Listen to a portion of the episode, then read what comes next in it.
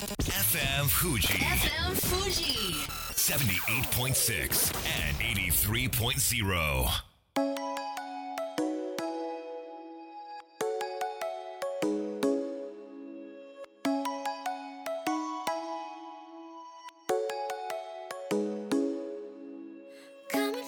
月曜夜のひとときいかがお過ごしでしょうか？この番組「みんなのラジオは」自分の故郷を盛り上げたい。誰かの役に立ちたい。ぜひ知ってほしい聞いてほしい。そんなたくさんの思いを発信していく番組です。本日で第164回の放送東京代々木のスタジオビビットより生放送でお届けしてまいります。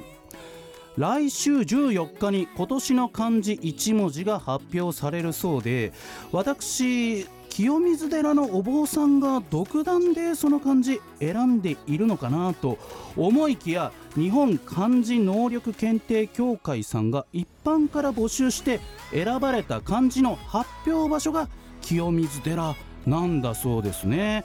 ちなみに2020年の漢字1文字すでに有力候補が出ているそうでコロナ禍の「か」まあ、災いとも呼びますけれどもね。あとは3密の密だそうです。まあどちらが選ばれてもまあちょっとネガティブな印象ですけれどもあなたの1年を漢字1文字で表すとしたら何を選びますか。こんばんは DJ 西川俊也です。さあそして番組の進行はもうお一方。どうも13万人から選ばれたベストカラーゲニスト有野育です。よろしくお願い申し上げます。よろしくお願い申し上げます。いや西川さん、はいはいはい。先週の月曜。いやお帰りなさい。いやいやとんでもないです。安心しました。ただいま。うん。ねえあのパナさんがねあのピンセンターで来ていただいてありがとうございます、いくちゃんは何があったんでしょうか？なんとですね、はい。私、うん。PCR 検査を受けてきました。なんとなんと？そうなんですよ、うんうんうんうん。私はもうめちゃくちゃ元気だったんですけど、ねなんと濃厚接触者として認定されそうになったんですよ。うんうんうん。というのもその濃厚接触者の元の人が、はい。あの発熱をしてしまったようで。はい。でそのまだあのコロナって決定していたわけじゃないけど、うん。念のためはあの受けた方がいいということで、でそれで私も受けたところい、うん、無事に何もなく陰性だったということなんですね。はい、でそもの発熱うんの元は、あのうん。食中毒だったそうです。あ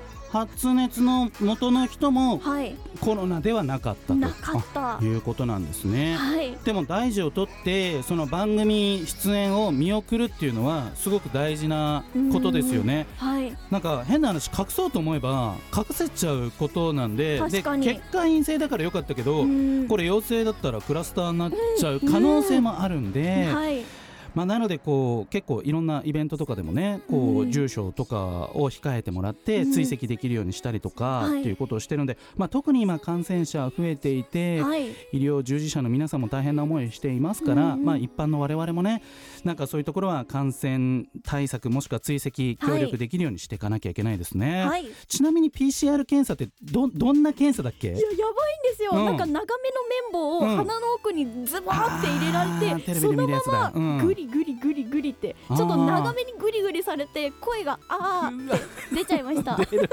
えい痛痛いのそれ？私は痛かったです。痛いよね、はいまあまあそれで陰性でよかったですということでそれでは本日もみんなのラジオ元気よくスタートです FM Fuji FM Fuji. 78.6 and 83.0. この番組は株式会社フレイマプレフィックスネットショップリオリオ甲州藤川本菱純米大吟醸の提供でお送りします。それでは前半はこちらのコーナーです。組織課題の見える化メガネ。はいこのコーナーでは組織や職場にあるさまざまな課題悩みの解決に役立つ書籍やものの見方考え方について紹介していただきます。バランスとグロースコンサルティング株式会社代表取締役松田栄一さんです。よろしくお願いします。よろしくお願いします。では松田さん自己紹介お願いします、えー人材組織開発コンサルティングのバランスとグロースを、えー14年経営している松田です。うん。えー本日でこのコーナー第3回ですけれども、まあ、オープニングでいくちゃんがね、えー PCR 検査を受けたなんてこともありましたけれども2020年は本当にコロナ一色だったかなと思うんですが松田さんにとってどんな1年でしたか？この1年はうん。5つの教会に大きな揺らぎが起きた1年だと思います。えつまりどういうことでしょう？はい、5つの教会はあのリーダーシップの世界でよく言われてるんですけど、はい。ちょっとね上下の教会。部長と課長と担当者とかってこれ上下の壁,、壁教会。それから左右部門間の教会製造と開発とか営業とかって結構仲悪かったりしますけどこれ教会うんはい。それから、ね、ステークホルダーとの教会というのはお客さんと自社とのこの教会あ4番目が人口動態の教会で、うん。例えばあの中年と若い人とか男と女性とか、うんうんうん。じあの人種とかこういうのが人口動態の教会、ーはい。そして5番目が地理的な教会なんですけどほう。このコロナでうん。皆さんリモートワークとか一気に進みまして、そうですね。この揺らぎによって各職場のマネージメントが、まあ、難しくなったりやりやすくなったりマネージャーの力力によってその差がものすごい開いた1年だったと思います。いや本当そうですね、うん。オフィスとは何ぞや社員とは何ぞやとこういろいろ考えさせられた方も多いんじゃないかなと思いますがさあそんな中で今日はどんなテーマでいきましょうか、えーマネージメント力という話がありましたのでやっぱりこう、リーダーシップ開発。ここれをテーマにしたいと思います。リーダーシップっていうといくちゃんこう、はい。どんなイメージですか？はいあの現場ではうん。何もしないけど、それまでに なんかめっちゃ準備をしてたりとかしてるイメージですね。あとは責うん。任を取る人。責任を取る人。イメージです、まあ、素人の考えだと。いやいやいやでもそんなイメージですよね、はい。なんかリーダーってつきますからねやっぱりね、松田さん実際のところどうなんですかね？リーダーシップとは？あの役職とかに関わらず一人一人が、えーその場に対してなんか自分でこうした方がいいと思うことを積極的に起こすことをリーダーシップと言います。じゃあそれぞれのリーダーシップでいいってことなんですね、はい。それぞれの立場を最高に生かすっていうのがリーダーシップだと思います。お例えば、い。まあそのスポーツチームでもリーダーシップは必要ですし、まあ、学校のその演劇音楽会なんか文化祭そういったところでもやっぱりリーダーシップの発揮って必要だと思うんですけどもうちょっとこう企業のこう役職が上に上がっていってこれからの会社を背負っていく経営リーダー陣をリーダーシップのなんか育成っていう風になった時にこれどうやってアプローチしていきますかね、会社としてあは。のリーダーシップは2つの側面があって、はい。一つは人をどうマネジメントするかという人に対する影響力、はい。もう一つは、えー、と物事。例えばうんマーケティングとか売り上げとかこういう物事に対してどう見立てて動かしていくかってこうタスク面と人面のこの2種類があるんですけど、うん。えーリーダーシップ開発にはこう 2, 2つの方向性があると言われています。はい。一つは水平方向のリーダーシップ開うん発、うん。これねあの MBA というアメリカの経営学のはい。ある領域がありますけど、こういうのをええ。身につけて知識とかスキルを増やしていくのが、まあ、道具が増えていく意味では水平方向に広がっていく。でもう一個が垂直段階のリーダーシップ開発ります。上に上に向かっていくということなんですね。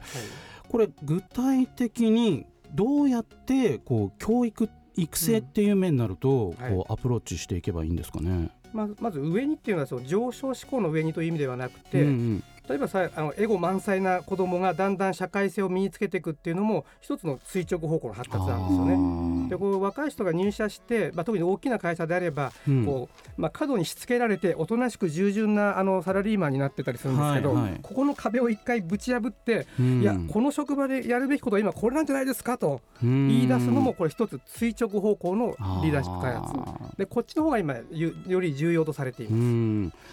うんということはこう、はい。衝突も覚悟しなきゃいけないってことなんですかね。衝突という、まあ、衝突もはい。ひたすら喧嘩したらやめさせられるか自分で拗ねてやめれるかどっちかになっちゃいますけど ある意味正しく自分が正しいと思うことを主張することとうん。相手もその主張させてあげる、うん。そういう主張と需要のバランスをね取っていくことが大事です。なるほど。だもう思っていることははい言わなきゃいけないし、はい相手にも言わせなきゃいけない、はい、と思ってることが言えないっていうパターン結構日本の企業は特にそうですね。抑圧型が多いのでここんんなところでこんなこと言ってしまってはいけないとかね。どんどん自分を押し殺していってしまいますよね。そうですね、まあ私もラジオ局2社経験してサラリーマンとしてそして今独立してという流れなんですけれどもやっぱりなんか自分が企画した番組がちょっとこの放送局にはふさわしくないとか、こういろいろ言われたりするとうーんなんか自分でやったらどうなるのかなとかって思いが強くなって私はこう外に出て独立するっていう形を選んだんですけれども、これってなどうどういう感情だったんですかね？振り返ると、これはうん、例えばねあの子供が反抗期迎えると、はい。お父さんとお母さんの言いなりなんで嫌だってなるじゃないですか、うん。あれに似てますよね。それか、うん。だから自自立なんですよ。自立自立するそうリーダーシップの方がなんですああ必要な要素って必要な要素。いうことですよいくさん。ポジティブに考えて。ば ねそうですね、それをその反抗期を会社が受け止めてじゃあこうしてこいよとちょっと役割とか関係性変えてこいというふうに会社側も変わると、うん。その力の拳ははい。正しくその会社なんかとどまりますけど、何言ってんだお前とかで冷たい目で見られたりうざがられるとこうん。の人行き場がなくなるのでやめちゃいますよね。だから反抗期の人がみんな辞めちゃったらそれはそれで会社としては損失なわけですよね。皆さん今おとなしい人が多いでしょ大企業に行けば行くほど、うん。その人たちが本当はリーダーシップを目覚めをするってことは若干下克上気味にいやいや部長違います。これだと思いますっていうふうに言ってきてほしいと頭では言ってても実際言ってくるとざけんなって言ってこう なってしまうこともありますよね。言。っただけ損したじゃんみたいな。上手に言わなきゃいけないし聞く側もそれを上手に受け取らなければいけないので、まあ、うん両方が変わっていく必要が特に今年たくさん出てきた気がしますね。そうですよね。何かおすすめの本ってありますか、リーダーシップで。はい、あの先ほどの垂直方向の発達というのを成人発達理論という学問領域があるんですが、はい。これをものすごく分かりやすく書いた本が、えー、有藤典子さんの「リーダーシップに出会う瞬間うん。」これ2019年に出た本なんですけど、物語形式で書いてあって、はい。えー一見こう女性キャリアみたいな本に見えつつ、うん実は骨太のあのリーダーシップ開発の本で、えーうん男性の女あの部長さんとかに読ませてもはい。これは本当に素晴らしい本だと今今年いろんな本読んで「キングダム」「鬼滅」えーいろいろ読んだけどこれがベストですっていう部長さん何人かいたんですよ。秘密超えるみ超たいな。えたん。ですよ。すごいですね。うん。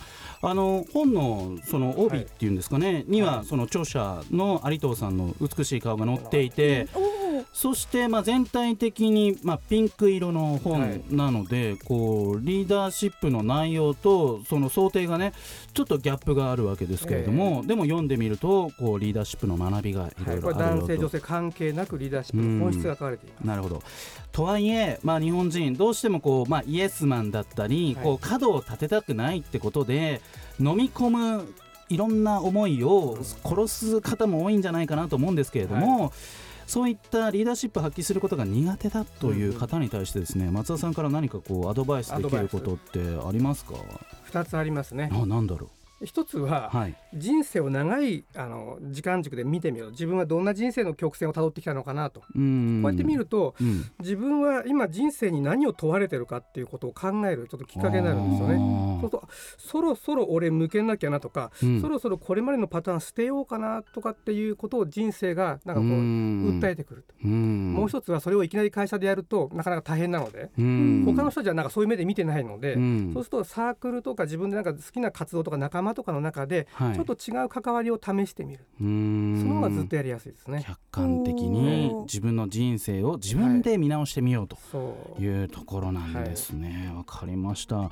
いくちゃんはなんかさ、リーダーシップなんかこう発揮しなきゃいけない場面ってあるの？いくちゃん自身が。ああります。え、どどんな時？えー、となんか制作する時とか、チームでやる時とか、うんうんうん。結構難しいですね。あなんほかその雑誌っていうのかな？マガジンでなんかいくちゃん連載してるよね唐揚げのね。あはいやってます。ああいうのこうやっぱ主張していったりしそうないと。ですね。はい。やっぱ人間関係を作るのがまず最初に大事だなって思いました、あーそっか。言いやすい人うんうんうんうん。になれるために、えーというわけで、えー前半はバランスとグロースコンサルティング株式会社代表取締役の松田栄一さんでした。松田さんありがとうございました。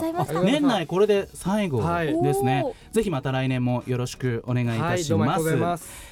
えーそれではここで1曲お届けしましょう BB レクサフロリダジョージアラインで Mean to be FM Fuji. FM Fuji.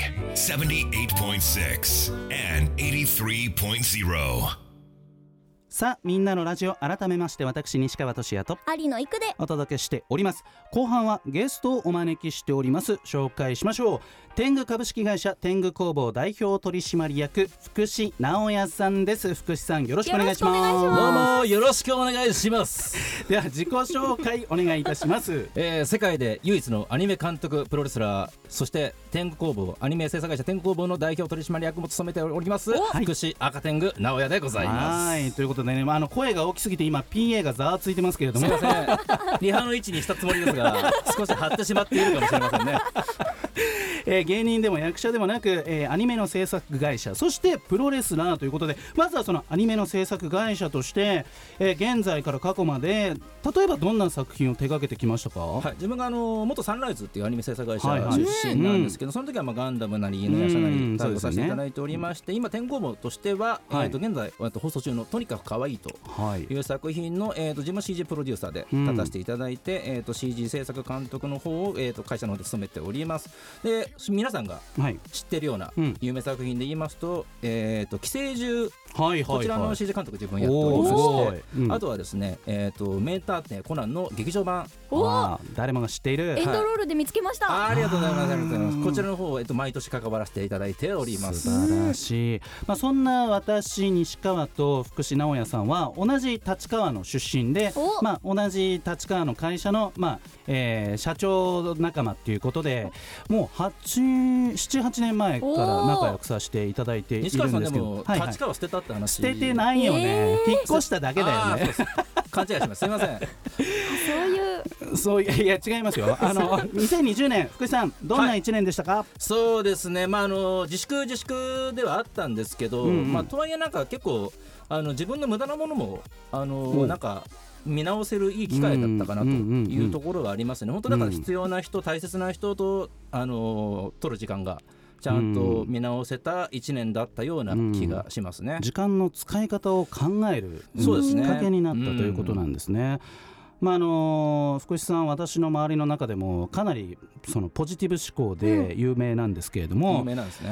あのー群馬県みなかみ町町おこし、はい私も有野育さんもキャストとして参加していますけれどもせやでまあ結果 ちょっと待ってください。その半端ね。群馬弁じゃないけどね。半端ね。あのそのきっかけとなったのがね私の福士さんとの出会いで、はい。まあもともと出会ってはいたんですけれども、うんうん。その私がこうラジオの制作で旅番組をしていて群馬県みなかみ町にたどり着いた時にこの町と何か仕事がしたいって僕が直感的に思ってそれを福士さんに相談したんですよ。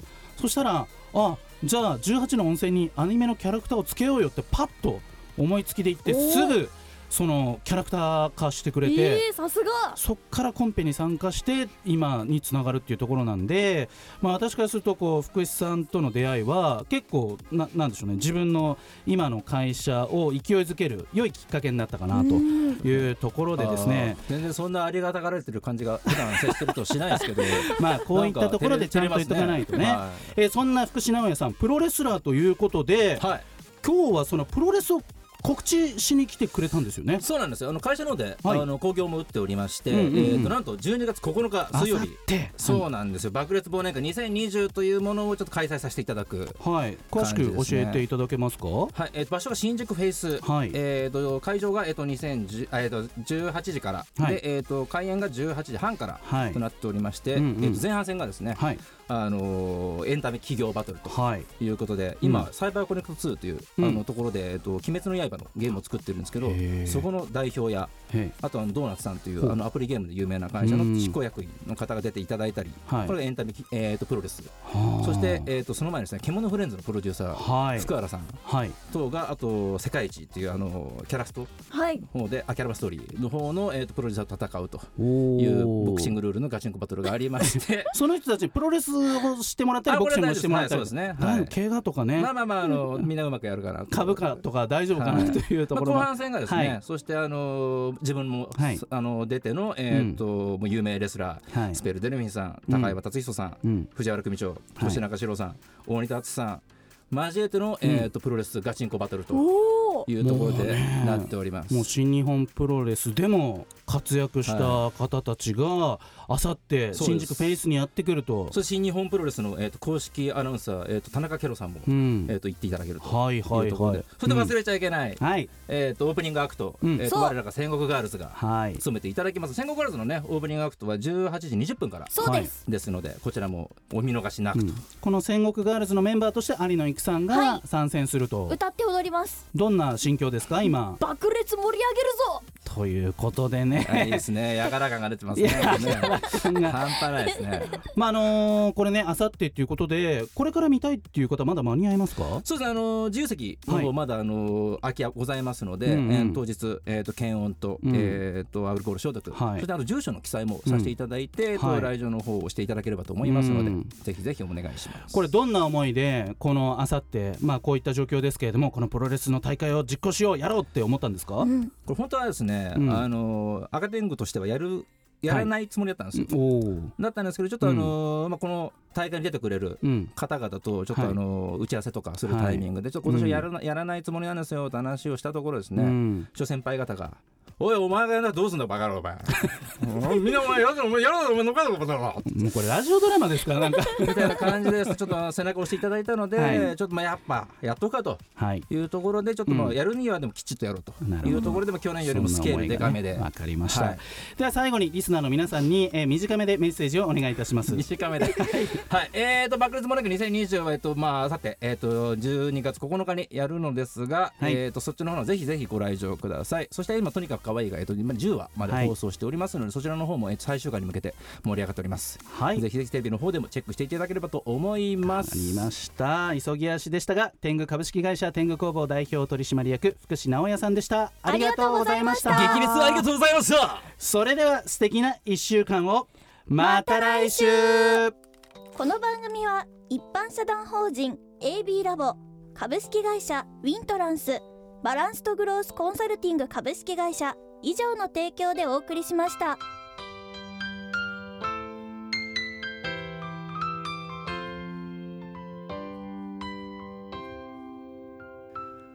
最後だと分かった。でも言いたかった。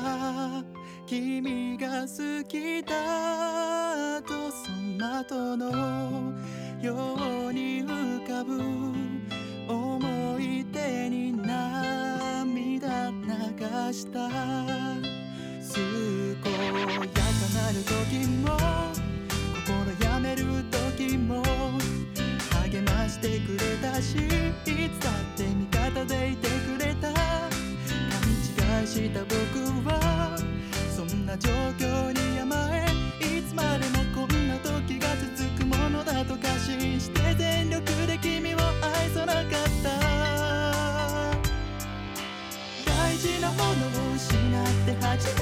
気づかされた自分